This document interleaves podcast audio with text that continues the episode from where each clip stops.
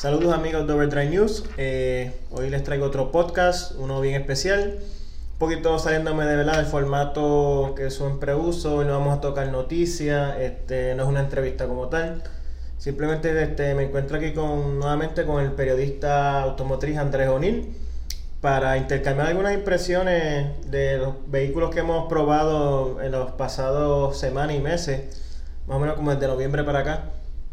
Este, Andrés, bienvenido, gracias otra vez por, ¿verdad? por sacarle tu tiempo y acompañarme un ratito aquí. Sí, seguro, gracias por, por invitarme nuevamente a, a, tu podcast. Así que, este, pues, de, en estos meses hemos probado bastantes carros, tú has probado mucho más que yo, eh, pero hemos probado bastante en común. Eh, vamos a empezar con, con el Versa. Eh, el Versa ya lo tuve, creo que fue un poquito más atrás en noviembre, pero todavía lo tengo bastante este, fresco en la memoria.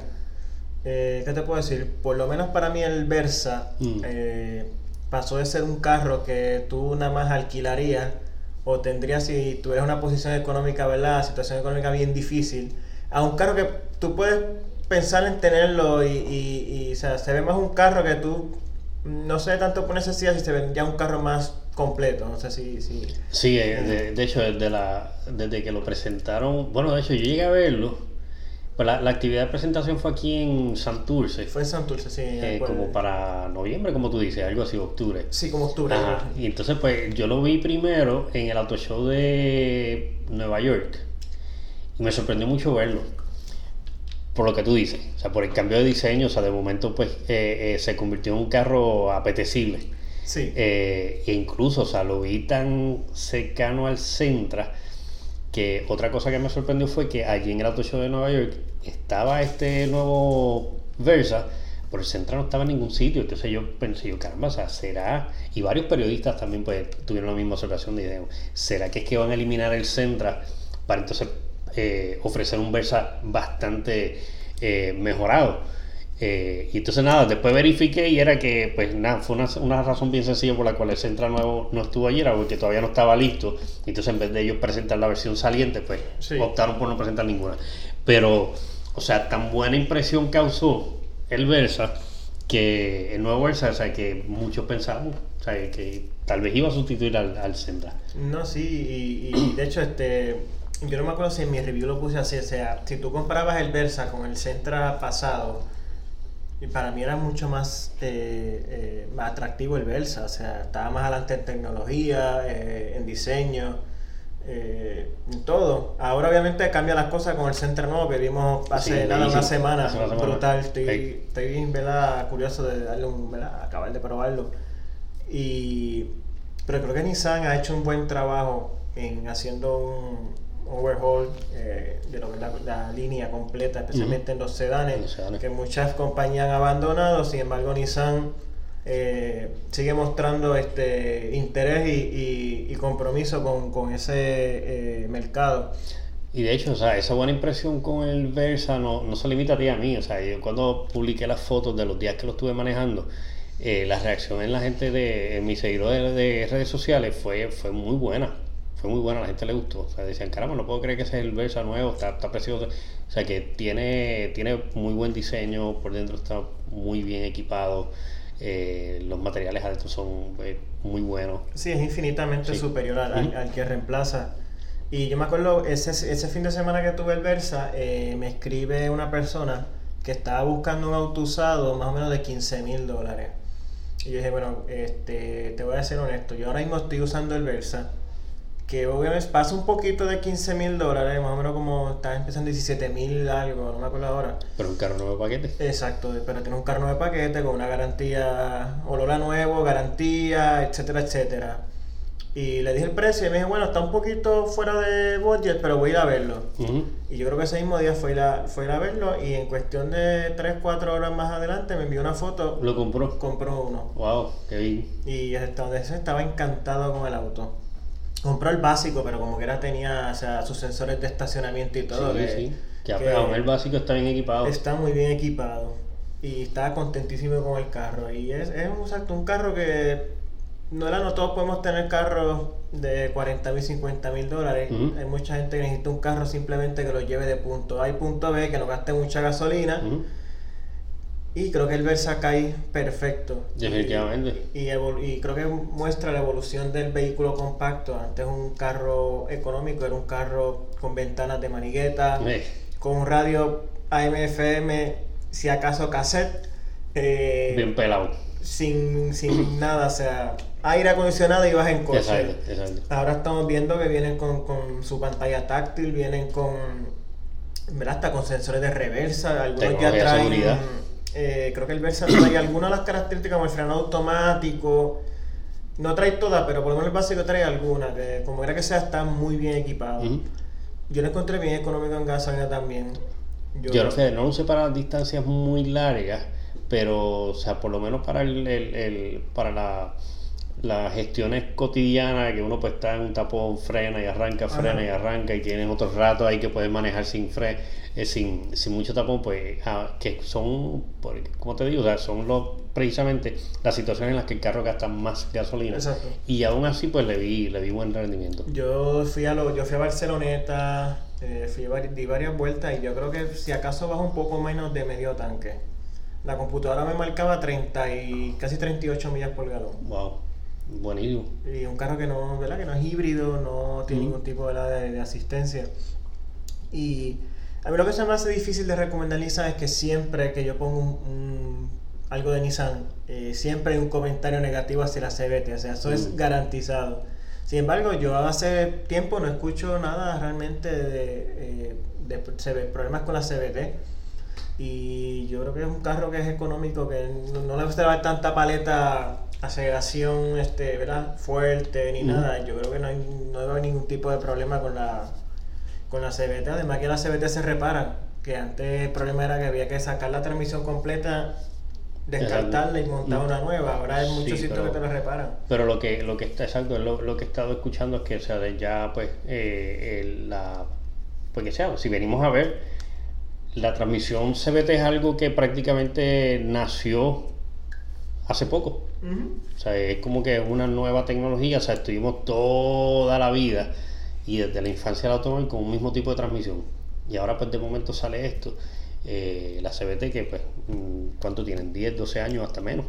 Eh, Creo que tienen y, como de los 90 más o menos. Y hemos ido viendo, sí, exacto, las primeras aparecieron bien early en los 90, pero o sea, ya eh, la comercialización ah, masiva eh, si no me equivoco, es, más reciente. Me puedo estar equivocando, pero creo que la primera marca que puso una CBT eh, mainstream fue Nissan en la Murano. Exacto. Que es 2003, creo que salió la primera. Creo que exacto, más o menos sí. Esto, y entonces pues, ¿sabes? en términos automotrices, 2003 fue el otro día, prácticamente. O sea que hemos ido viendo pues la mejoría de, ese tipo de, transmisión. Incluso algunas pues, eh, pues por lo menos al principio las CBT te daban un, manejo como que un letargo, o sea, eh, era como que, o sea, también es la transición de que estamos toda la vida sintiendo los cambios, de momento eh, manejar una que no los tiene, pues uno decía, pero ¿cuándo va a cambiar? y cuándo? Y, eso pues ha ido pues ya ha ido evolucionando y ya pues sí porque hasta ahora programan como unos eh, cambios artificiales y te da más la sensación de, de una transmisión comercial. De hecho una persona que no sepa eh, tú lo pones aquí en un vehículo CBT de esos con cambios artificiales y no se va a dar cuenta que si tú no se lo dices no se entera pero creo que no, Nissan, Nissan ya los he visto en todas las esquinas o sea que se están vendiendo muy bien y, y, sí, un bonito. Sí, eh, y eso, que antes el Versa era un vehículo que tú ibas a comprar porque no había más nada. O sea, estabas arrollado, necesitabas un carro nuevo y se acabó. Ahora pues un vehículo que tú puedes verte teniendo, este, ¿verdad? pagando lo mensual. Y, y creo que Nissan hizo tremendo trabajo ahí. Otro vehículo en común fue la Jeep Gladiator. Ah, Gladiator. ¿Hace cuánto la tuviste? Esa yo la tuve entre no recuerdo qué mes exacto fue, pero la tuve, los días que la tuve le metí mucho millaje, mucho. O sea, esa, ese vehículo, de hecho, yo la manejé para ir un sábado a Ponce. Estaba por allá buscando un Citroën abandonado para ir a retratarlo. Que resultó que no estaba abandonado, estaba en una casa que parecía que, que no vivía nadie. Y fui hasta allá a fotografiarlo. Desde Ponce me trasladé a Río Grande el mismo día, o sea, regresé a Caguas, crucé por Gurabo, por eh, Canóvana, Wow. Río Grande, etcétera. Y después hubo otro día, durante los días que la tuve, que, ah, bueno, sí, yo regresé al área metro para después regresar como dos veces a Canóvana, Río Grande. O sea, que le metí mucho, mucha, mucha milla. Eh, me gustó en el sentido de que, pues, por fin, después de tantísimos años, manejar una pickup Jeep, pues me pareció apetecible. Sí. O sea, fue algo pues muy interesante. Realmente, y eso pues lo mencioné en, en el programa, loco con los autos, o sea, yo no y, en, y en radio también lo dije, yo no sé por qué Jeep se tomó tanto, Es tanto tiempo, décadas, en hacer una pickup que todo el mundo estaba pidiendo. Sí. Y- Y con la popularidad, o sea, la pick es un vehículo extremadamente Sí. popular. Eh, Sabemos que ese mercado de la pick mediana tuvo un bajón entre 2012 más o menos hasta hace poco, relativamente poco. Pero es increíble que pasaron 27 años. Sí. Eh, Yo tengo 29. Cuando yo tenía tu 12, vida. yo todavía estaba aprendiendo a caminar cuando salió la última pick Jeep. Y hasta ahora, que ya tengo casi 30, ahora es que viene a- a- a Y la gente pidiéndola. Y la gente pidiéndola, porque sí recuerdo que en muchas ocasiones Jeep hizo algunos modelos conceptos de pickups. Sí, E incluso la, la división de piezas de ellos de, de personalización de Mopar. Mopar convirtió eh, Wranglers, convirtió Renegades en pickups y la gente se volvía loca y decía, pero ¿y por qué no la producen? Hasta que por fin, hasta que por fin. Y ha tenido muy buenos resultados. Sí, a pesar de que, ¿verdad? Siendo honesto, no es, no es muy, o sea, es, es costosa, la guagua es bastante cara. Sí. Y contigo eso son impedido que se venda muy bien. Y otra cosa para que yo encontré es que mm, eh, maneja más estable que el Wrangler. Es un poquito, Mm. ya que la, la base es un poquito más alargada, la distancia entre la- los ejes. Entonces, Encontré que la autopista se comporta mejor que el Wrangler. ok. En mi opinión, obviamente, dada la aerodinámica, y sabemos que no es No, no mucha. Ujú. Eh, si escuchas el viento y ese tipo de cosas, pero eh, yo bajé hasta Coamo, fui a Aventura 4x4, un sitio que hay para. La quería probar, eh, no podía eh, devolverla sin haberle probado el 4x4. Íbamos muy bien, el, serenos en la, en, la, en la cabina, Mm. muy tranquilo con la música, se escuchaba la música muy bien. Eso sí, yo noté que creo que el, el Pentastar es un motor bastante bueno, o sea, ya tiene 10 años, eh, es un motor que hubiese probado. Está probado, sí. Lo que yo noté es que en algunas situaciones sí se sentía un poquito como una pequeña falla, falta de torque. Mm. O sea, tenías que realmente darle, subirle 4000 revoluciones para que la guagua este, Respondirá mejor. Ajá. Sólidamente. Ahí creo que va a entrar en juego el diésel que viene ya más adelante, que Sí, que el torque lo tiene desde, desde el inicio. y son Casi. 442 libras pie de torque, o sea que va a ser una diferencia del cielo a la tierra. De hecho, eso en las redes sociales eso me lo preguntaron bastante. ¿Cuándo viene la diésel? ¿Cuándo viene la diésel? Sí, eh, creo, entiendo que viene este año, pero no sé en qué. es, eh, yo imagino que será más ya quizás más finalizando el año. Tú sabes que hablando de diésel, eh, ¿tú, llegaste a ¿tú recuerdas o llegaste a ver la Jeep Liberty D con motor diésel? Sí, la ser. eh, Rarísima. De llegar a ver, me acuerdo que la vendieron aquí, pero hace tiempo no veo una. Que era motor de Mercedes. Que la tuvieron, yo creo que fueron como dos años nada más, fue bien poquito. O sea, como que la, la entonces Daimler Chrysler la lanzó diésel y, y dejó hacerla rápido. Si no me Fue equivoco, fue tiempo. 2005 y 2006. Algo así, sí. Sí. Recuerdo que yo fui a. Yo llegué a, Tuve la dicha de probar una y fui a un puesto de gasolina y me parqueo en el área de, la, de los diésel. Y cuando voy adentro a pagar, me dijo: Mira, eh, eh, te parqueaste en la bomba de diésel. Y yo, es que esa guagua es diésel. Imposible. Las Liberty no son diésel. Y yo, si ese es diésel. No, no me creyó. Obviamente, para que veas el sticker. Entonces, pues, el, el- el- uno de los empleados pues se quedó a cargo de la caja en lo que el otro iba conmigo. No lo podía creer. No podía creer. O sea, supongo, supongo que también estaba, pues, eh, eh, tratando de salvar su pellejo, o sea, de que yo fuera a echarle diésel a un vehículo de gasolina y después fuera a reclamarle. Sí. Pero no lo creía, no lo creía. Esto, pero sí, o sea, el, el- cuando venga la, la diésel en el, el motor diésel en la, la Gladiator, pues sí, o sea, encuentro que hay gente que a lo mejor no la ha comprado todavía esperando por ese motor. Es probable. Yo sé que Wrangler está, ahora mismo están, o llegar, acaban de llegar, literalmente acaban de llegar, o están por llegar los Wrangler Diesel. Ah, de verdad. Sí, eh, me habían dicho como entre enero y febrero, o sea que yo entiendo que ya deben estar por ahí. Entonces que el diésel son 4 mil dólares el motor nada más, más 2 mil dólares la transmisión, o sea, un costo de 6 mil dólares Por encima. por encima. A un de- vehículo que ya de por sí es caro. a un vehículo que de por sí es caro. O sea que si vas al dealer y te chocas con el precio de una de gasolina, pues sabes que son 5 mil, 6 mil dólares más Sí. adicional de... La que tú probaste fue una roja. Sí, la roja. Ah, pues hay la más. Rubicon esa hay más roja. Sí. Eh, brutal, mano. Eh, allá en Coamo no tuvo ningún tipo de problema para Mm. subir. Yo le puse el, el low y por ir para arriba la guagua iba, no la detenía nadie. Y para bajar le puse el Hill Descent Control. Ujú. Me puse como a 5 millas y la guagua iba tranquilita. Yo no tuve que usar el freno para nada.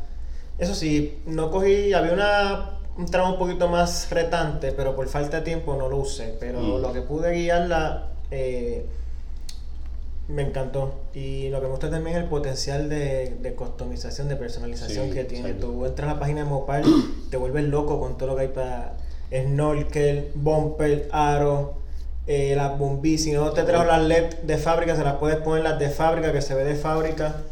Eh, todo, o sea, eso es como un rompecabezas. En, lo- en los años que yo llevo viajando con, con Chrysler, he hecho muy buena amistad con eh, un, un ejecutivo de ellos. Él es Ariel Gavilán. Él es el, creo que es el director, eh, o sea, cuando lo conocí era el director de comunicaciones de Daimler Chrysler para Latinoamérica. Ahora creo que él es director de comunicaciones a nivel global. Pero nada, siempre eh, coincido con él en los eventos de, de las marcas de, de Chrysler. Y una vez me dio una estadística eh, referente a esto que estás hablando de, de customizar. Y es algo, pero bien sorprendente.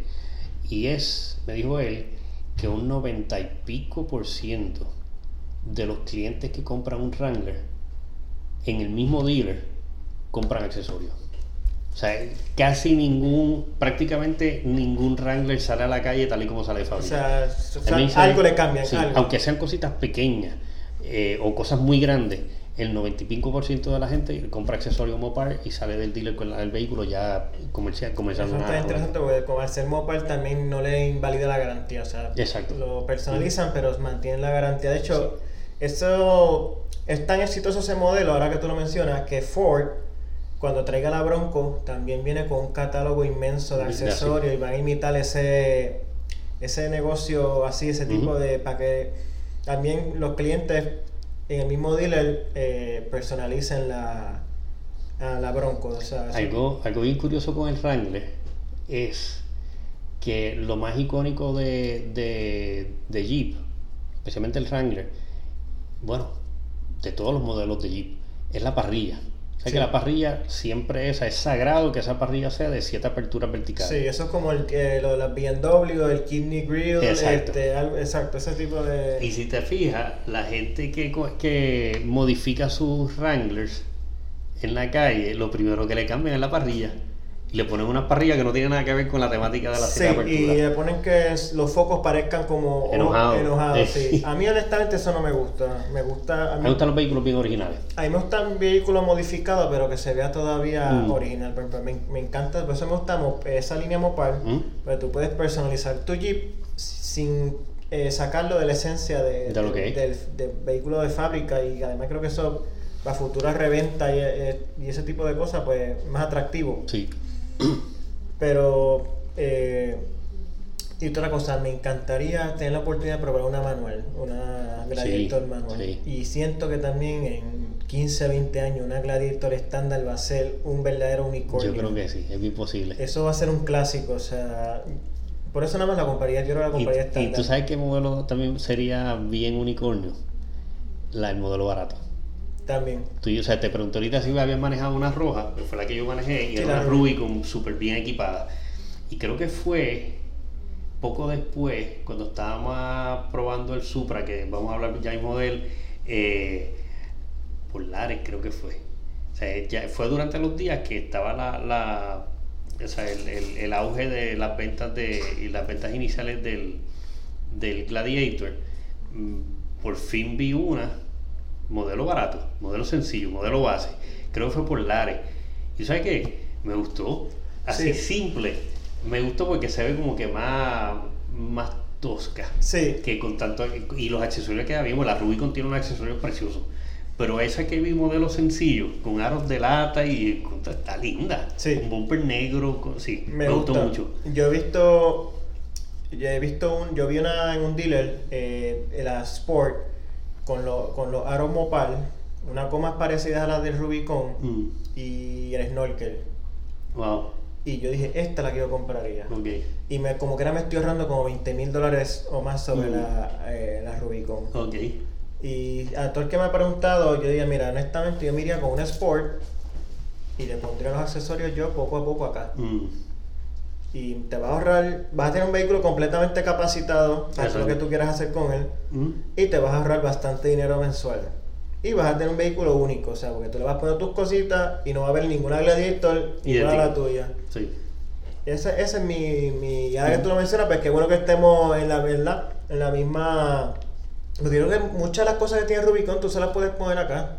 Exacto. Este, viene el lift kit, este, pues, la goma, todo ese tipo de cosas, poco a poco tú se lo puedes poner y vas a tener la misma capacidad o casi la misma capacidad de, de, de Rubicon. Mm. Y, y con mucho dinero, eh, porque Eh. estamos hablando que Rubicon entiendo que está sobre 65 mil. Y supe de algunas unidades que bien al principio, durante las primeras semanas, vendieron 80, 80. sí. Sí, sí. Y estamos hablando que la Sport está en los 40 y medios, por ahí más o menos. O sea, hay mucho gigante. Dinero. o sea, por más accesorio que tú le pongas, Mm. no vas a llegar ni siquiera ni a una fracción del precio de la, de la Rubicon. Sí, eso es así. Y nada, este vamos a pasar. Vamos, vamos a hacer el, el del 911, que aunque tú lo ya está afuera y yo acá, pero como que ya podemos compartir impresiones. En resumen, el 911 para mí es el mejor carro que yo probé el año pasado. O sea, no, no tengo ninguna duda. Todo, el, el Supra estuvo espectacular, todo eso, pero el 911 Es 911. Tú entiendes por qué el 911 ha sido la cara de Porsche por tanto tiempo y sabes por qué es un vehículo que Porsche es, es un vehículo sagrado para Porsche. Por eso es que Porsche no lo, lo mejora, pero no lo, no lo toca mucho a la misma vez. Claro. Eh, yo lo pude probar en el Porsche World Roadshow, eso fue en noviembre. Pude probar el 4S y el S, que es el, eh, el tracción trasera y, el, y el, el- de las cuatro ruedas. Yo no- honestamente no noté gran diferencia entre ambos. Se- eh, el 4S me tocó bajando de calle y una carretera de montaña lloviendo, o sea que pude probar perfectamente el Ujú. four wheel drive y eso es un carro que agarra la carretera, o sea, El de por sí la agarra muy bien. la agarra muy bien y el, el- o sea, ese carro no se no se sentía absolutamente eh, que la lluvia fuera un in- inconveniente para él. Y es que todo, mano, como el carro se ve, como el carro se escucha, como vira, como acelera, todo, eh, es- ese carro está calibrado a la perfección. No, no sé ¿verdad? Si, si también la experiencia con, fuiste tan positiva como la mía, pero Sí, el, eh, yo, eh, fíjate, eh, fue algo bien curioso que, que, que mencionar, es verdad. O sea, no, yo no había caído en cuenta, yo no he probado el 992 aquí en Puerto Rico. La primera vez que lo probé fue eh, en la primera prueba de manejo para la prensa latinoamericana en México. Lo manejamos en pista y lo manejamos en, la, en carretera. Ok. Eh, de, manejamos de, de Ciudad México hasta Puebla. Fue un evento bien bueno, muy bueno. Y entonces más recientemente lo probé en Florida, que fui invitado por la gente de Porsche, fui a, a cubrir la- las 24 horas de Daytona. Entonces, ahí para ese evento solamente eh, invitaron a un periodista de México y de televisión y su camarógrafo y a mí. Entonces lo que hicieron, nos, nos agruparon en Miami. Y entonces allá en Miami nos dieron a ellos, como ellos tienen equipo de, de filmación y eso, ellos le tienen un Panamera. ok, Entonces ahí me dieron un 911. saliste mucho mejor. Sí, definitivamente. De hecho, yo les dije, si en algún momento de la ruta, porque durante toda la ruta estuvimos juntos, eh, y de hecho eh, Elizabeth Solís, que es la representante de, para, lo- para la prensa latinoamericana de, de Porsche, ella iba en una Macan. Entonces, pues yo le dije al, al otro periodista que si en algún momento quería intercambiar de carro, Sí. eh, que podíamos hacerlo.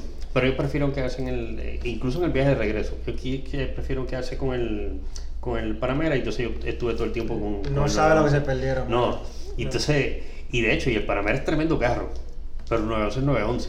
No, definitivamente. entonces el, el que me prestaron era, era un color verde precioso. Sí, ese color se llama. Lysart Green, creo que se llama, si no me equivoco. El, eh, como lagartijo, la Sí, Elisa, como- sí, Green, como- no, no sabía. como un color bello. Sí. Que de hecho el Jeep tiene un color parecido, aunque es más amarillento, que Sí. entonces también sigue la temática del lagartijo que se llama Gecko, Gecko Green.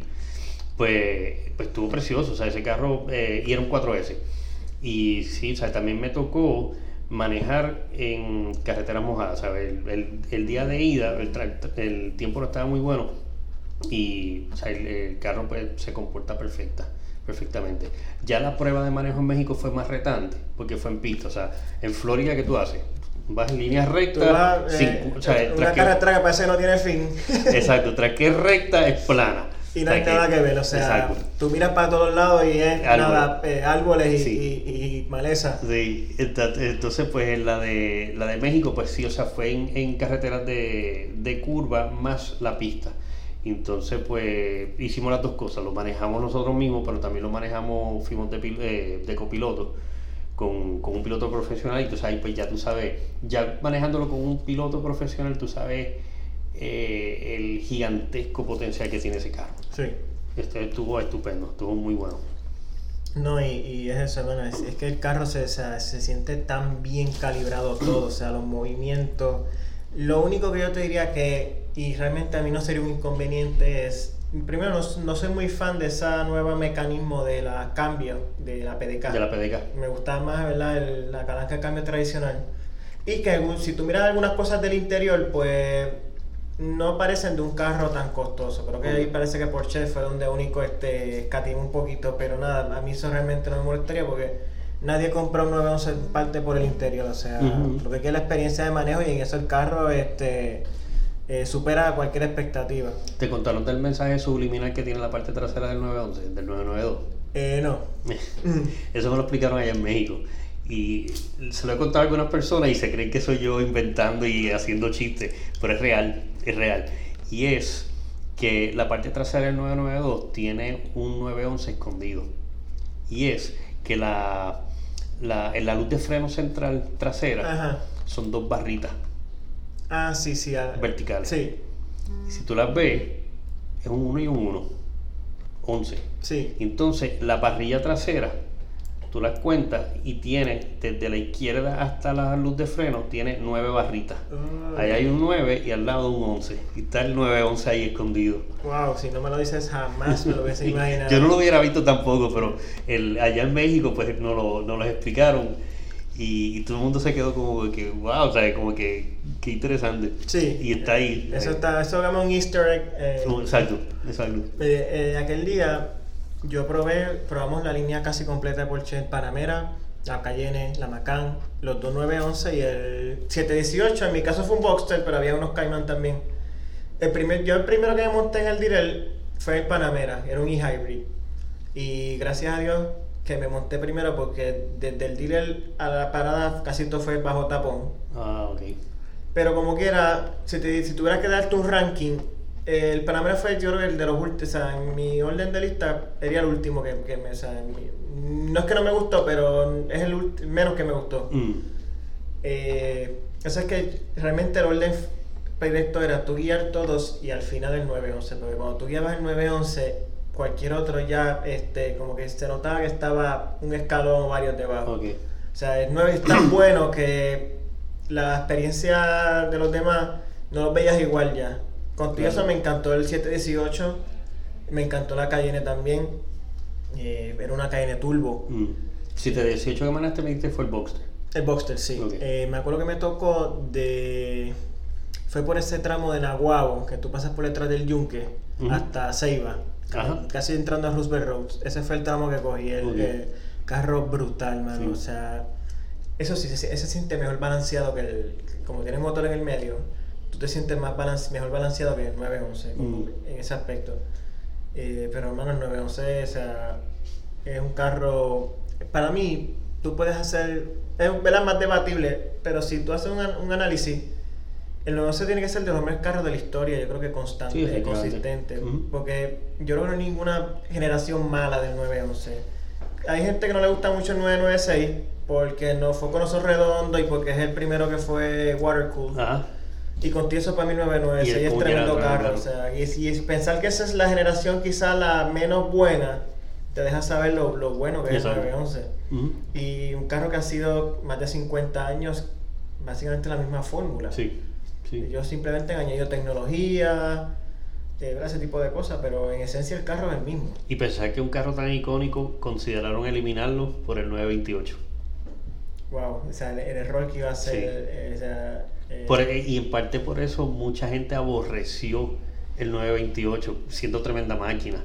O sea, pues ya el 928, pues, yo diría que tal mejor el 928 fue como que uno de los primeros ejercicios para un eventual Panamera. O sea, Sí. motor al frente, un carro bien lujoso. Era más un, un Grand Touring, un, Un Grand Tourer, GT sí. que un, realmente un deportivo. eh, Pero sí, hubiera sido un error gigantesco eliminar el 911. no, no, no sé. Y de hecho, este ni el Taycan, que yo creo que el Taycan va a ser la cara de la marca de ahora en adelante, por lo que representa. Mm. Pero contigo eso 911 para mí en esencia siempre va a ser el sinónimo de Porsche. Y de hecho, Sí, claro. tú, tú- yo te digo auto deportivo y yo sé que uno de los primeros tres carros que te van a venir a la mente es un 911. Claro, sí, sí. Eh, eso no tiene, quizá un Ferrari, un 911, algún otro carro, pero el 911 siempre va a estar en los En primeros, la lista de casi cualquiera. en los primeros lugares. Y verdad. Y vamos para otro deportivo ahora, este, el Supra. Supra fue una prueba de manejo bien interesante. Sí, eh, yo tuve bastante inconveniente con la lluvia, pero contigo eso no me, no me diluyó ni me aguó la, la experiencia. Yo lo tuve 10 días antes de Navidad. Ok. Y de hecho, se suponía que lo tuve en octubre. En octubre pasó algo con el auto. eh, me lo cambiaron para noviembre. Y pa- no, bueno, fue, te- no me acuerdo qué pasó en noviembre. Yo sé que a la, a la tercera fue la vencida. a la- a la y de hecho, me acuerdo que eso fue el viernes 13 de diciembre me tocaba. Mm. Y ese día fue el drive de la Ford Escape. Ok. Y yo dije, ay, no puede ser, mano, me tengo que cambiar. Y yo sabía que ya si lo cambiaba tenía que esperar a enero. Y ya sabemos todo lo que pasó en enero. O sea Que que, por poco no- no la sabrá prueba. Dios si todavía no lo hubiese guiado. Mm. Eh, y yo dije, mira, este, ya la tercera vez, yo le escribí allá, eh, la tercera vez que se cambia, este, ¿qué podemos hacer? Lo puedo buscar el jueves y lo entrego el lunes eh, a la primera hora. Y me dijo, vamos a hacer que, déjame qué puedo hacer. Después escribió y me dijo, lo busca sábado. Y yo, perfecto. Lo Muy busco bien. sábado y lo entrego martes. Y llegamos al hotel del Drive del Escape. Y de ahí mismo salí de Isla Verde a, allá a las oficinas de Toyota Ok. a buscarlo. Y me acuerdo, hermano, yo iba con un sol de playa y en cuanto ya estaba por la Muñoz Rivera, la nube negra encima. Ay, eso es horrible, o sea, sí, lo- estoy seguro que te, te ha pasado mucho, o sea, que nos entregan estos carros preciosos con un detailing bello Sí, parece Y llueve al momento. Sí, mano. y llueve al momento. Y de hecho, yo tenía tanta ganas de retratarlo limpio que le dije al guardia, este, mira, tú me dejas estar un ratito por aquí, por lo menos media hora, en lo que por lo menos se seca un poco la... Y me dijo, no hay problema. Aproveché y le tiré unas fotos por allí y empecé a explorarlo. Pero, hermano, el carro estaba impecable y, y literalmente llega, empezó a, llegar- a llover llegando a la Toyota. Wow. Yo iba, yo venía como ahora mismo está el sol así con el día, un sol brutal. Y dije, wow, esto es un carro rojo, mano, que el sol se veía espectacular. Ya yo con eso ya he aprendido a que cuando busco un carro eh, para una prueba de manejo, lo primero que fotografío, y a veces lo hago en el mismo lote donde los recojo, los aros, recojo, o sea, fotografío con detalle las partes bajas del carro. Sí. Porque hay veces que las partes de arriba no se ensucian tanto y le pasan la valleta y ya. Pero las partes de abajo se ensucian muchísimo. Entonces pues ya he aprendido de que pues por lo menos ya tengo entonces esas fotos ya listas. Sí. De lejos pues disimula. Pero tomar un close-up de un aro sucio pues no, no la hace. No. O, que De- se nota que le hayas pasado De el hecho, yo lo lavé dos veces, mano, y como que era hubo una foto que tuve que tirarlo sucio porque no tuve Sí, de sí. otra. Aunque después yo aprendí a apreciar un poco las fotos, el carro sucio, porque se nota que lo estoy Lo está usando. usando, exacto. Y se nota esa, esa faceta, porque realmente, vamos a ser honestos, el carro tú lo ves más, tu carro tú lo ves más sucio que limpio, o sea, tú lo ves, eh, si acaso uno o dos días limpio, y ya, eh, o sea, que la mayor parte del tiempo pues, está sucio. Yo tuve que, también tuve que lavarlo, bueno, no lavarlo, o sea, simplemente pues pasar una, una valleta para quitarle el sucio, pero sí, muchas veces durante los días que lo tuve, yo te diría que tal vez como cinco veces. Eh, que de hecho, eh, en los años que llevo haciendo esto, pues me he fijado que cuando mejor tú puedes apreciar el diseño de un carro, es lavando ese carro Sí, porque de cerca tú sientes los contornos de la carrocería, notas la- las rendijas que tiene aquí, o notas esto, por ejemplo, eh, detalles que que a simple vista no los ves. Sí, muy y, cierto. y ese carro, pues lo lavé tantas veces que pues, reconocí todo, todos sus detalles. Y de hecho, en- hice un video sobre eso que salió en el, en el programa, en Loco con los Autos, y también lo puse en, en mi, en mi canal de YouTube, que, que estoy explicando. Había, había lavado el carro ya tantas veces que entonces pues e- expliqué bien los, los detalles que tiene. A mí se me ha pasado brillando el carro. Cuando brillo Mm. mi carro, yo voy descubriendo cosas Sí. que quizás tú en el cuando lo ves en el dealer y eso no lo, no lo ves. Y ahora que tú mencionas el exterior, uno de los aspectos más controversiales de ese carro son la gran cantidad, porque son bastante la- las ventanillas Falsa. falsas que Sí. tiene. Eh, a mí, sí, creo que si fuera yo le eliminaría algunas. Por ejemplo, las del bonete no le vi ninguna eh, Uso. uso. Y la de la puerta tampoco. Ahora, en el Racing Expo, que fue la semana pasada, tenían un Supra amarillo con esas ventanillas todas en carbon fiber. Pero eh, reales o, o Real, selladas? real. ¿Así? Y se veía muy bien. La verdad que se veía muy bien. Y yo dije, mm, bueno, si tú- Yo, yo fotografié ese carro, pero, o sea, lo fotografié de pasada. O sea, iba caminando, lo tomé en la foto y seguí, no me di cuenta que, ten- que la habían hecho su Había unas que eran reales, otras, pero como que era para mí, mano, cambiaba el carro. ¿De verdad? Sí. a mí Ah, me encantó cómo se veía. Qué pena que no lo vi con detalle. Y yo digo, bueno, si yo tuviera un Supra, probablemente las primeras modificaciones que haría Sería sería eso. ponerle entonces el kit completo en Carbon Fiber, porque como que le da otro. No se ven tan falsas la- la- las ventanillas. Y me acuerdo que era amarillo y hacía muy buen contraste el, el Carbon Fiber con el, con el amarillo. Ok. Y, es- y otra cosa que he leído, especialmente en reseñas de afuera, muchos eh, periodistas de allá dicen que esto no es un carro lindo. Y yo, yo difiero, hermano, porque A mí me gustó el diseño. yo no me, yo no me cansaba de ver ese carro. Y yo, me, yo estaba, iba- a veces subía al parking y me quedaba un rato mirando el carro y, y yo decía, y cuando tú lo ves en la calle, hermano, ese carro tiene una presencia... Sí, sí. O sea, ese carro no pasa desapercibido en ningún lado y me acuerdo que donde quiera que yo iba, todas las miradas iban encima de mí. Y si tú estás- yo me acuerdo que ese fin de semana hicieron una, cerraron aquí el puente de Minilla, del puente este de Martín Peña que estaban haciendo unas reparaciones. Mm. Ese fin de semana el puente estuvo cerrado por completo. Que en esa área tú sabes la congestión que se formó. Y yo no me acordé de eso y pasé por ahí Ah, y quedé en tremendo tapón. Mm. Yo lo que veía por los retrovisores era la gente con el teléfono, retratando el carro, este, mirando, este, hablando a las personas al lado sobre el carro, o sea, ese carro fue el centro de, atra- de Sí. atracción en ese, en ese tapón.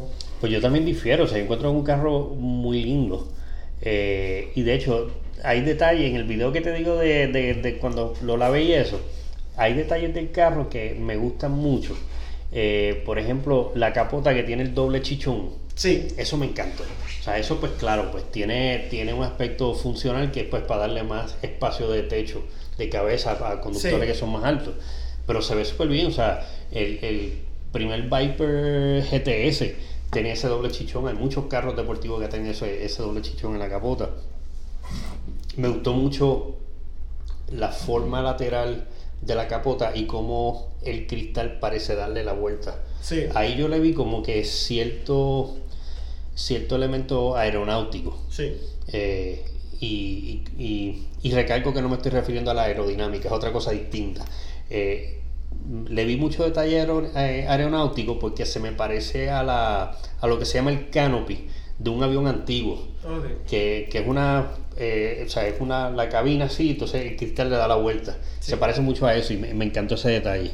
Eh, y entonces pues también la- las muchas curvas que tiene el- el- el- la carrocería completa. Sí, me gusta eh. mucho la- el, el chichón que tiene la parte trasera, que para mí ese chichón ahí atrás está como que está inspirado en el spoiler del MK4. Sí. El spoiler es alto así y este está integrado a la carrocería el mismo arco. De hecho, prefiero, honestamente, he leído también, mucha gente se decepcionó que no le hicieron el spoiler como el del MK4. No hay que hacérselo. Y a mí me gustó más, de hecho, hay kits, allí en el mismo Racing Expo habían el blanco de, de los 9 segundos, tenía el spoiler. Y a mí me gusta más como viene ese Sí. aspecto, me gusta el encontré, de fábrica. sí, yo encontré un carro que tal y como está, no hay que hacerle mucho. Sí, en cuestión de diseño, te digo, lo de los eh, eso de Carbon Fiber y hasta los aros me gustaron. Ahora, me gustan más los aros como el del Launch Edition, que son negros completos, que el otro, que tiene como una de las patitas, es como pulida, como, como cromiada. No es cromiada realmente, pero no, yo sé que en inglés se dice machine, no sé cómo se dice en español. Si yo tuviera uno de los, de los regulares, lo primero que haría sería también pintar los aros de negro completo, porque para mí se ve mucho mejor. ¿Qué modelo tú probaste? ¿El Launch Edition rojo? Es rojo, sí. Sí, ese mismo yo eh, manejé. Eh, sí, porque yo creo que tiene un premium blanco también, Sí. si no me equivoco. Sí.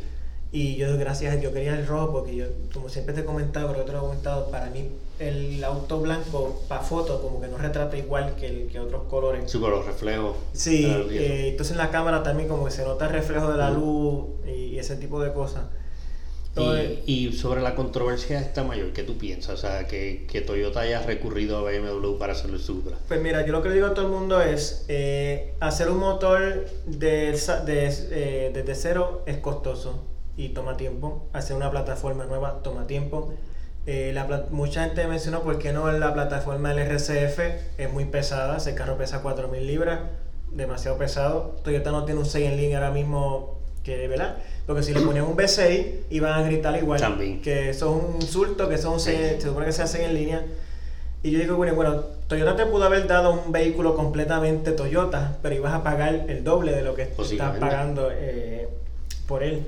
Y yo dije, mira, tienes que guiar el carro.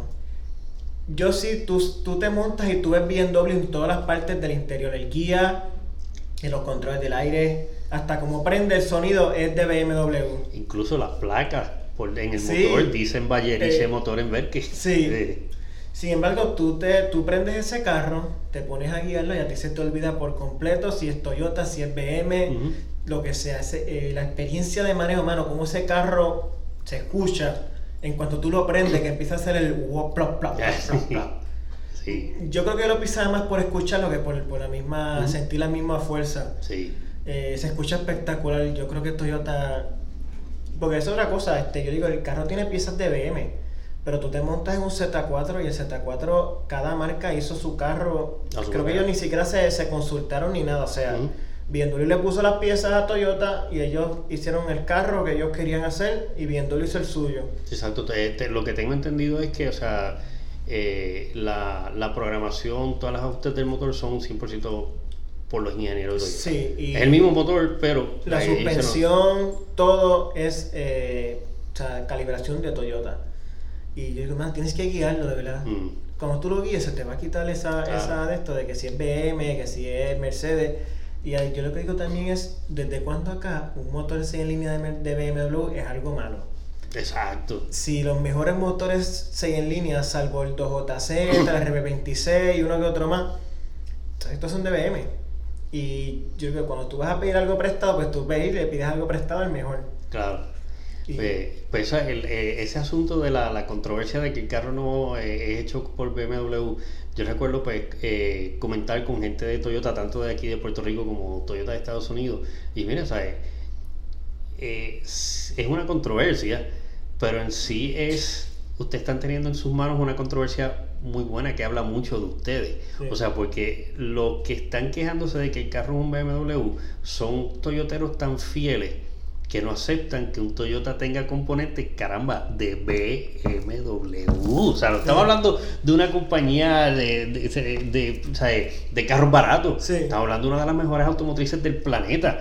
O sea, y que la gente tenga a Toyota en tan altísima estima como para quejarse de que el carro esté hecho por BMW es que piensan muy alto Sí, de, Toyota. No, y son, o sea, son tan puristas Sí. que pues les da trabajo este, ¿verdad? Ese, esos cambios. Pero mano, a mí me encanta el Supra MK4, eh, uno de mis carros favoritos de la, de la niñez. Sin embargo, me encanta también el Supra nuevo. Te digo, si tuviera la oportunidad de tener uno, voy, tendría uno feliz de la vida. Claro. Y a- eso te iba también a mencionar. No sé si viste que el 2021 añadió un modelo 4 cilindros y aumentó 47 caballos eh, la potencia del 6 en línea. Ahora son 382 caballos en lugar de 335 como el. Suena súper bueno. Sí, ahora, mi, lo- mi interrogante es: vamos a suponer que vamos a comprar uno. O vas a comprar uno. Tienes un Supra 2020, como el que probamos, eh, usado con pocas millas. Tienes el Supra 4 cilindros 2021 al lado. Yo creo que yo todavía prefiero un usado, depende, ¿verdad? Hay que ver a cuánto va a ir el 4 cilindros, eh, cuánto va a ser la diferencia, cuánto están entonces pidiendo por el 6. Yo sé que esto lo va a depreciar un poco ahora, Mm. el 2020. Eh, si no es mucha la diferencia, yo por lo menos yo me iría con el 2020 6 cilindros. Yo también. Sí, sí, la, la, ahí sí, o sea, un Supra 4 cilindros como que no la hace, aunque tenga más aunque tenga un buen caballaje. Sí, Eh, fíjate, si nos vamos por tradición de vehículos, a mí no me trabaja el tener o comprar o que exista un Mustang de 4 cilindros. Porque el Mustang 4 cilindros tiene el 2.3 turbo que tiene 300 y pico caballos de fuerza. Tiene más caballaje que muchos V8 que tuvo el Mustang en el Eh, pasado. mucho, un- hasta un GT 2010, que creo que fue el último que trajo el 4.6, tenía 315 caballos. O sea, solamente está 5 debajo. Y no estamos hablando del Performance Package nuevo que trajo 330. O sea, Mira para allá. O sea, eh, eh, a mí no, no me trabaja para nada un Mustang de 4 cilindros. Pero por alguna razón sí me trabaja un Supra de 4 cilindros. Ahí sí, o sea, como que no, ahí sí eh, prefiero el, de, el 6 en línea. Sí, yo también. Yo, si, o sea, si no es mucha la diferencia, yo me iría con el 6 cilindros, aunque sea el de, eh, ¿verdad? De 335 caballos, solamente 335 Exacto. caballos, porque el carro corría brutal. Sí, Eh, corrió bien. ¿Llegaste a usar el launch control? Sí, también. O sea, es, que eh, en todos los aspectos es un carro bien adictivo. Sí, O sea, yo- adictivo, es la palabra perfecta. Yo ese carro le metí, en, yo lo tuve como de un jueves a un martes, algo así. O viernes a martes, no me recuerdo. Yo le metí 760 millas, 740 millas. O sea, yo me fui con ese carro para la isla, para el sur. Eh, lo traje de nuevo, fui para el este, lo traje de nuevo, volví otra vez. eh, una, la primera vez que fui para el sur fue todo de carretera recta. Pero entonces ya, eh, y sí, cogí algunas de curva. Pero la segunda vez que me lo llevé para el sur, fue todo carretera de curva. Y, tienes que haber dado una Sí, cura. eh, pero- te pusiste en Sport Mode, me imagino, ¿verdad? Exacto. Uf. que ahí, que suena- ahí es donde suena precioso. Mm, Es que lo que tú, o sea, diste en el clavo, adictivo es la palabra. O sea, yo me acuerdo, yo llegaba a casa ya tal en la noche y ya yo no podía esperar a que fuera el otro día para seguir manejándolo. para seguir manejando porque era un, o sea, el sonido todo, mano, un carro y que un, a pesar de que es un carro deportivo, yo siento que no me castigaba mucho en cuestión Sí. de suspensión, ni con, yo no soy alto, o sea, yo quepo en cualquier carro, pero con todo eso, sí, siempre le da un poquito de trabajo montarse en este tipo de carro, pero es un carro que a la misma vez un- tú podrías usarlo, yo lo podría usar todos los días, feliz de la vida. Y, y eso, eso me gustó también. Y yo me acuerdo que yo bajé, lo corrí por el expreso, eh, esa área de calle. O sea, tú lo ponías en Sport mano, y el control que tú sentías en ese, o sea, tú lo agarrabas seguía con las dos manos y empezabas a, a- a dar curvas y, y esos bajas de cambio, y entonces empezaba el carro Sí. a, a hacer la... pra, pra, pra. Sí. Yo siempre, yo, yo creo que yo sonreí todo el fin de semana. Y en velocidades altas uno no se da cuenta de lo rápido que está yendo. No, es verdad. Eh, al contrario a la Gladiator, que tú escuchas mucho el viento, Sí. o sea, ya tuve la diferencia, la diferencia en aerodinámica y eso. Acá tú, a veces tú ibas tranquilo y de momento mirabas el, el- las millas y tú decías, wow, espérate, Sí. déjame quitarle un poco. Y, y es eso, mano, eh, estable, eh, con mucho control, eh, sonido, mano, adictivo. Eh, Lo, lo describiste perfectamente, mano, adictivo en la... En la... Tú sabes, eh, el, el- el de, o sea, sobre el carro como tal, o sea, yo creo que mm, tal vez la mayoría de los haters del Supra pues que no lo han probado. Y entonces pues también entre los haters del Supra pues yo veo cierta contradicción. Sí. O sea, están aborreciendo el Supra nuevo porque es hecho por BMW, que de hecho no lo hace BMW, lo hace una compañía subcontratada por BMW, no es alemán, es austriaco. Sí. Lo hacen en, en Austria, una compañía bien grande que es canadiense, se llama Magna, Magna Steyr, o Steyr, no sé cómo se pronuncia. Eh, ellos les hacen por subcontrato, le hacen, le fabrican carros a muchísimas otras automotrices. Ellos hacen carros a Peugeot, Alfa Romeo, a Chrysler, a Mercedes-Benz. Entonces, eh, bajo contrato, hacen el, Ese detalle, fíjate, no lo sabía. Pensaba que era simplemente una planta que tenía BMW allá en, en Austria. No, es, es Magna Steyr. Esto, y entonces, pues, o sea, no aceptan este carro porque es hecho por BMW. O sea, a los que se están enterando ahora que es por otra compañía, pues les dará un yello peor. Sí. ¿sabes? Esto, pero La parte que yo creo que es contradictoria es por dos razones. Una, y esto pues tal vez es jocoso, pero es la realidad. O sea, mucha gente se está quejando de que el carro es hecho por BMW, creado por BMW, pero tal vez muchos de esos haters tenían su Tercel en los 90 que le ponían placa de BMW. Sí. Entonces, la otra, que ya pues eh, eh, eh, es algo pues más, más serio, más formal, es que uno de los carros más idolatrados en toda la historia de, de, de Toyota es el Toyota 2000 GT. Ese carro tampoco lo hacía Toyota, ese carro lo hizo Yamaha. Y más grande todavía, lo creó Yamaha no para Toyota, lo creó para Datsun. Entonces crea este supercarro precioso, el primer exótico de Japón, para Datsun y en un momento dado Datsun se salió del, negocio. Y ya con el carro ya fabricado, ya bastante desarrollado, se lo ofrece Yamaha Toyota y afortunadamente Toyota dijo que sí, pues si no, no hubiera existido el carro.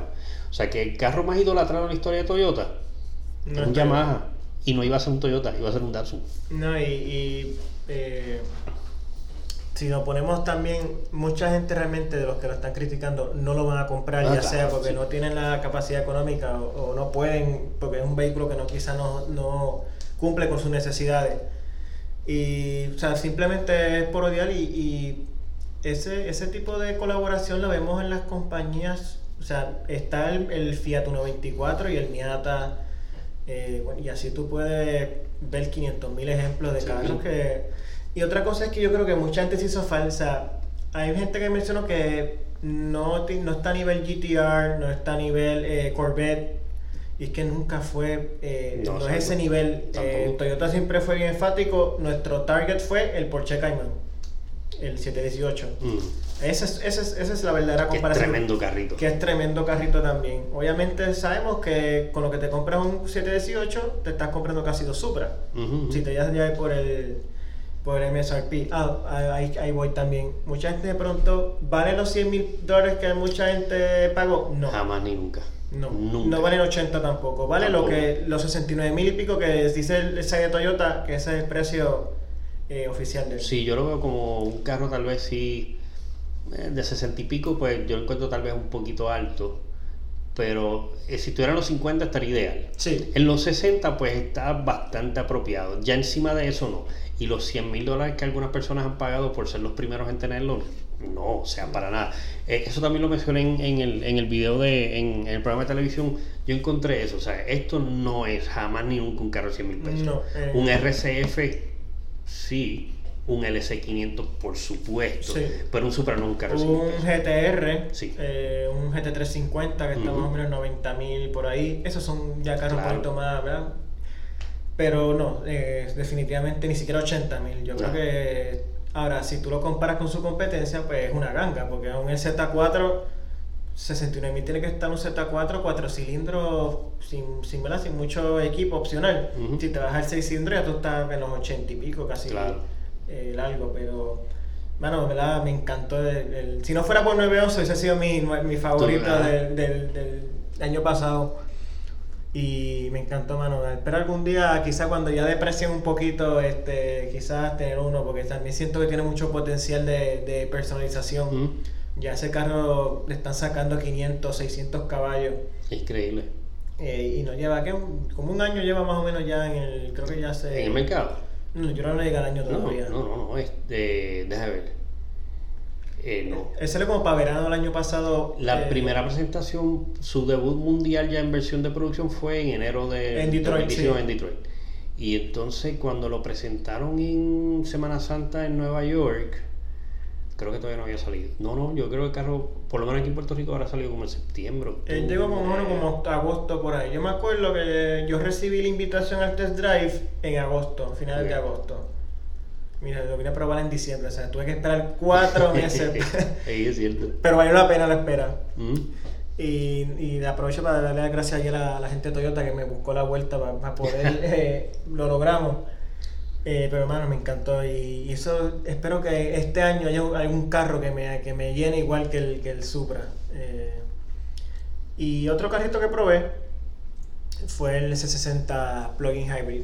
Eh, esta, es una anécdota antes de empezar ese carro me tocaba el 10 de enero Todos sabemos lo que pasó el 7 de enero de madrugada. Obviamente, pues eso me volvió. O sea, tenido una suerte un poquito estrellada últimamente con, con los schedules.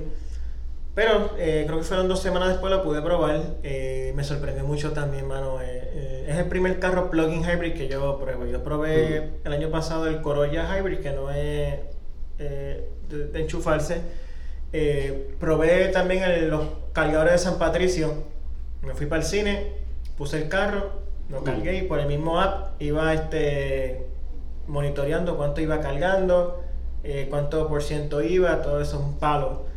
Eh, y eso es una de mis cosas inquietudes. Ya necesitamos más ese tipo de cargadores y esas facilidades ya en, Puerto Rico. Creo que ya Tesla viene con su supercharger para Puerto Rico. Si vi una foto que ya parece que están empezando a enviar. Eh, ¿Y ese supercharger va a ser solamente para vehículos Tesla o para todos? Eso es para vehículos Tesla, sí. Pero creo que Volvo, eh, yo hablar allí con los representantes, también están ya trabajando en su infraestructura propia aquí en Puerto Rico. Eh, está todavía ¿verdad? en una fase bastante temprana, pero ya esperan en los próximos meses eh, ya tener en algunos lugares estratégicos ya sus cargadores para, para clientes Volvo. Mm.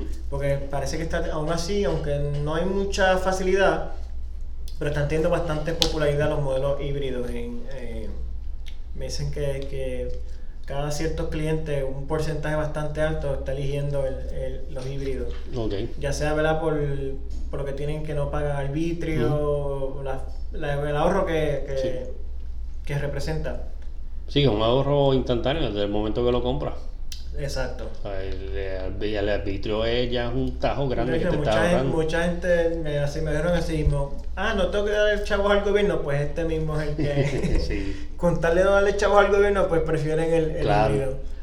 Pero me sorprendió, mano, porque eh, yo se los comenté a ellos, es un sedán deportivo, pero no es un vehículo bastante, un diseño atractivo, pero a la misma vez minimalista, o sea, no mm. tiene demasiadas líneas no reinventa la rueda, o sea, se ve como un sedán tradicional, obviamente yo lo encontré bien bonito, un carro que sin duda se ve eh, europeo, que tú sabes que los europeos son bastante minimalistas con el diseño, no, no usan muchas líneas, y yo creo que eso es lo que hace que un vehículo europeo, el diseño, con los años se vaya viendo bien todavía. Sí.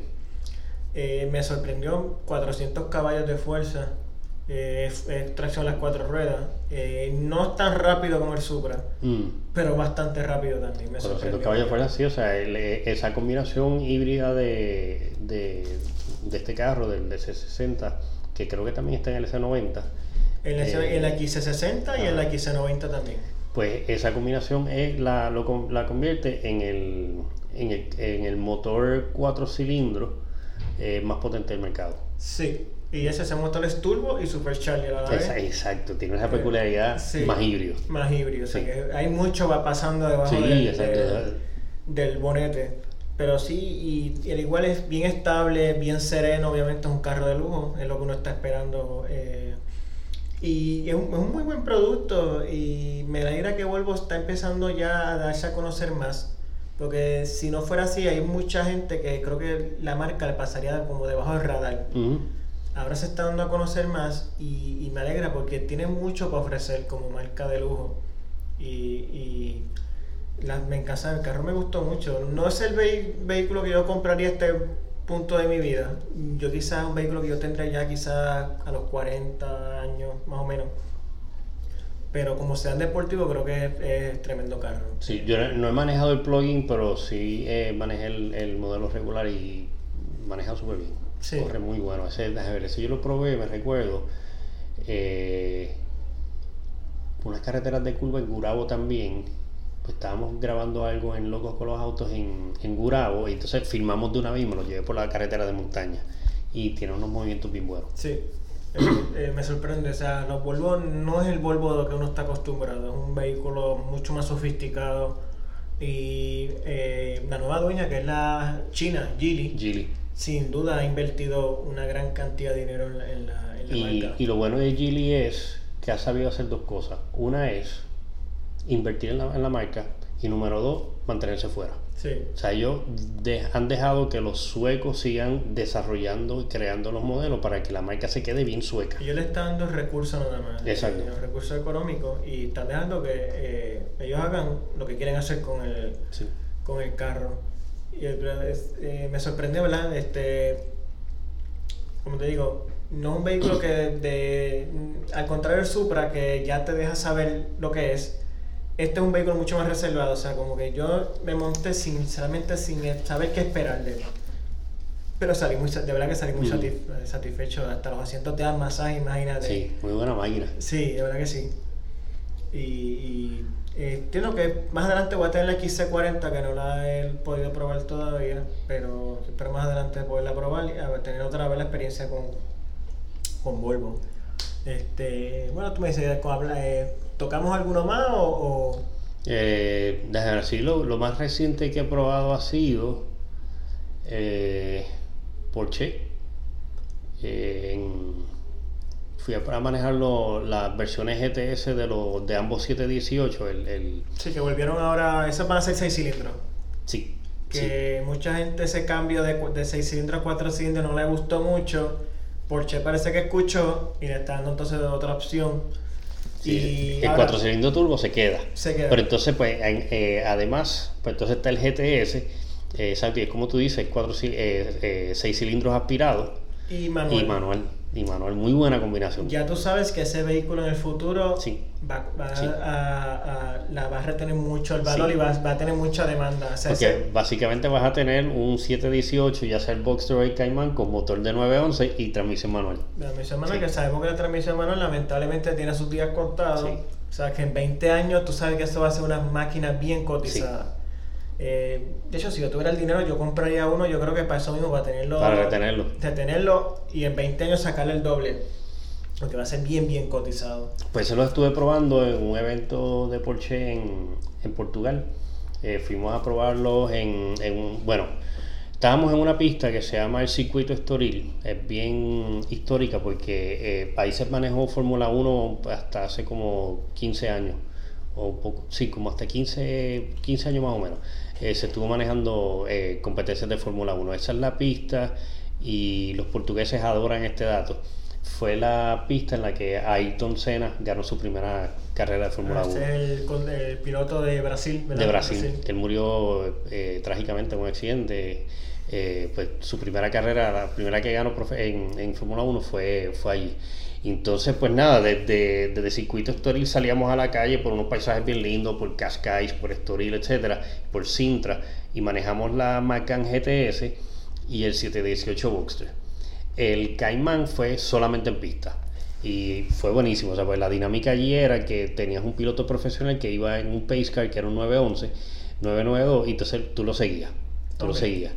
Eh, y entonces después de eso, manejamos, bueno, no, manejamos, sino que fuimos de eh, pasajeros en un 718 Cayman GT4 Club Sport, que es carro de pista. Wow. Y entonces ahí íbamos eh, con un piloto profesional. Ah, no, sí, ahora mismo me acuerdo que iban de pasajero con, Sí. con todo el traje y todo. con de- todo el traje, sí. todos los cinturones de seguridad, todo eso. Sí. Fue una experiencia buenísima, fue una experiencia bien buena. Y sí, o sea, me gustó mucho pues volver a manejar un Cayman y un Boxster con, con transmisión manual. De hecho, este, hemos estado hablando mucho de- del 911 y cuán tremendo carro es, pero mi Porsche favorito es el Cayman. Y siempre me ha gustado el, el Cayman sobre el 911 por lo pequeño que es. O sea, el, el, el Cayman me acerca mucho a lo que era el 911 hace 30 años. Eh, sí, es muy, es muy, buena comparación, sí, porque el, el 911 ha crecido mucho. Ha crecido mucho. Yo vi una foto del 911 original y el nuevo y es mucho más grande. Sí. Eh, un vehículo que ha crecido demasiado, quizás demasiado para algunas personas, bueno, porque quizás para ti ya Mm. es como que muy grande. Es tremenda máquina, me, me- me gusta muchísimo, pero el, el, la- el tamaño chiquito del, del Cayman tiene un, tiene un encanto que, que me agarra. De hecho, no sé, hay una teoría de conspiración, no sé, no sé si tú la has escuchado, cuando salió el GT4 anterior, eh, Oye, precisamente hoy vi uno en la calle, amarillo, y Ah, lo más seguro es el de Orlando, debe ser. de Orlando Pérez, de, Sí, el gerente, de sí. venta. Yo te- eh, pude grabar un podcast con él, tremen- tremenda, persona, o sea, él conoce su marca y le encanta, ama sí. su marca, o sea, es bien apasionado con, con Porsche. Y mucha, eh, no me acuerdo dónde lo leí, aparentemente Porsche le hizo los cambios muy largos al GT4 para que, porque si no, en una pista el GT4 se comía al Al 911, 911, ¿en serio? sí. Wow, no y para eso. mantenerlo eh, a distancia, eh, le hicieron unos cambios muy largos. no sabía. Interesante. Eh, sí, pues creo que en internet debe haber varias conspiraciones de, de esas teorías y, y hace sentido porque realmente para un vehículo performance, como quiera que sea, el motor en el medio es mejor que atrás. Claro. Es, es el, nuevo, el, perdóname, el Cayman es más mejor balanceado. Y encima de eso, un carro más liviano. Un carro más liviano y con casi el mismo motor, el mismo 4 litros que tiene ahora el, el que estábamos hablando. Y, y me parece bastante acertada la, la, la, la- esa teoría y, búscala. Este, no sé si es el diferencial o los cambios, como la relación de los cambios. Sé que ellos hicieron la transmisión para que no haya manera que un GT4, por lo menos de fábrica, eh, le gane el 911 en una pista. Wow, interesante. Sí, porque obviamente el Porsche quiere es que el 911 siga siendo su, su, su nene, por- Ujú. por decirlo así. Hay que ver ahora con el Taycan, porque el Taycan está, estaba mirando, está haciendo 60 millas en 2.4 Es una cosa segundos increíble. y 10.5 en el cuarto de milla, que es tiempo de 911 Turbo S. O sea, hay que ver ahora con qué viene Porsche con el 911 Turbo. A ver, ¿verdad? Cómo, cómo no deja que se opaque este, el, el, el- no, no opaque el Taycan, que by the way, espero que el- haya pronto alguna noticia del Taycan aquí, que nos dejen, ¿verdad? Ya sea que llegó Mm. uno y lo podamos ir a ver. Algo, me estoy loco por ver el, el, el Taycan. El Taycan, eh, quien, por lo menos de nuestros colegas de prensa, quien tuvo la experiencia más cercana con el Taycan fue Francisco Díaz del Nuevo Día. Ok. Él fue a un evento de Porsche en Atlanta, donde están las instalaciones de la, la sede Sí. de Porsche en, Latino, en, en Norteamérica, que hay una pista allí y todo lo demás, eh, y fue para una actividad del Taycan. Pero me explicó que no podían manejarlo porque era un vehículo de preproducción, solamente pudieron ir de Pasajero. pasajero. Y me dice que la aceleración de ese carro marea. Sí, sí. Eh, dice Dic- que son unas dicen que te saca el cerebro al sitio y Sí. todo. O sea, es una cosa. Pues estoy loco que, que ya llegue alguna noticia o algo de. Yo estoy seguro que van a hacer algo, algún lanzamiento. Sí, lo más seguro. Eh, seguro algo, algo va a haber. Y entiendo que va a ser pronto porque ya el vehículo ya está empezando a llegar por lo menos a concesionarios de allá. Sabemos que no, no toma mucho tiempo lo que llega de, de aquí a allá. Y me había comentado el mismo Orlando Pérez que ya habían bastantes reservaciones Sí. hace seis meses. Hay mucho interés por ese carro. Eh, hay mucho interés, o sea, que ya tiene una demanda eh, y, y creo que por- Puerto Rico es el mercado de Latinoamérica más importante, así que va a ser el primero en recibirlo. O sea que de toda. Latinoamérica vamos a ser de los primeros en verlo.